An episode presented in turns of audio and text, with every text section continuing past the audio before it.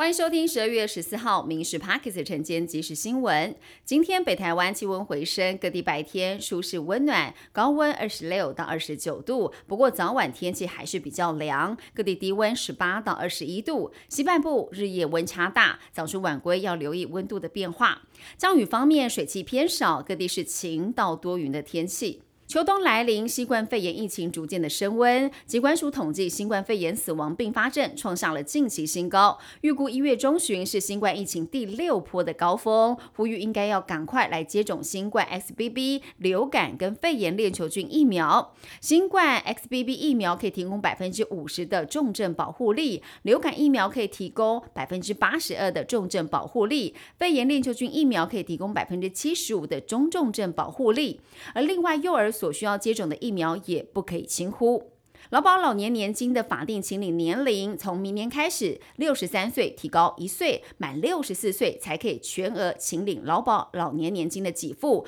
这会冲击到民国五十年次的劳工。劳动部预估十二万人会受到影响。如果被保险人的年资满十五年，但还没有满六十四岁，也可以选择提前请领减给老年年金的给付。超过六十四岁可以请领展延老年年金。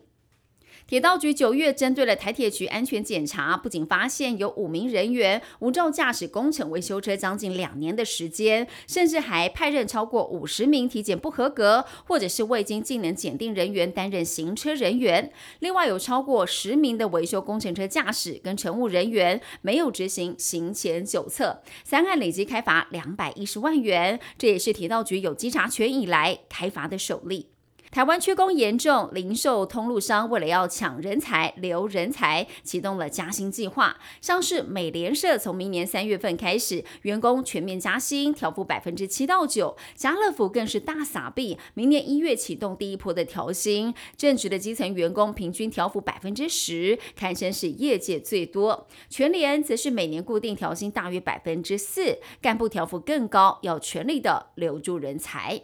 高雄有妈妈把刚满月的儿子送保姆托婴，第二天要去接儿子回家，却联络不上保姆，后来直接到保姆家去按电铃，无人应门，直到十分钟过后才看到保姆是载着自己的小孩从外面返家，等于是把婴幼儿单独留在家中，自己跑出门去。这不仅已经触法，现在家长也要提告。南投埔里的宗教盛事从昨天凌晨开始举办三线清教祭典，全镇大约是有七万人开始斋戒如素五天，让很多的素食餐厅忙翻了。原本三天的备料一天就卖光，业者还要拜托邻居帮忙来挑菜，也有部分荤食业者选择店休，不少外地民众都扑空了。美国联准会今年最后一次的利率会议决定再次维持利率不变，而且可能在明年多次降息。受到了激励，道琼大涨超过五百点，收在三万七千零九十点，首次站上了三千七百点大关，收盘价创历史新高。标普五百也净扬了百分之一点三七，高科技的纳斯达克收涨百分之一点三八，费半指数涨幅最高是百分之一点五五。以上新闻由民事新闻部制作，感谢您收听。更多新闻内容锁定下午五点半《民事 Parks 晚间即时新闻》。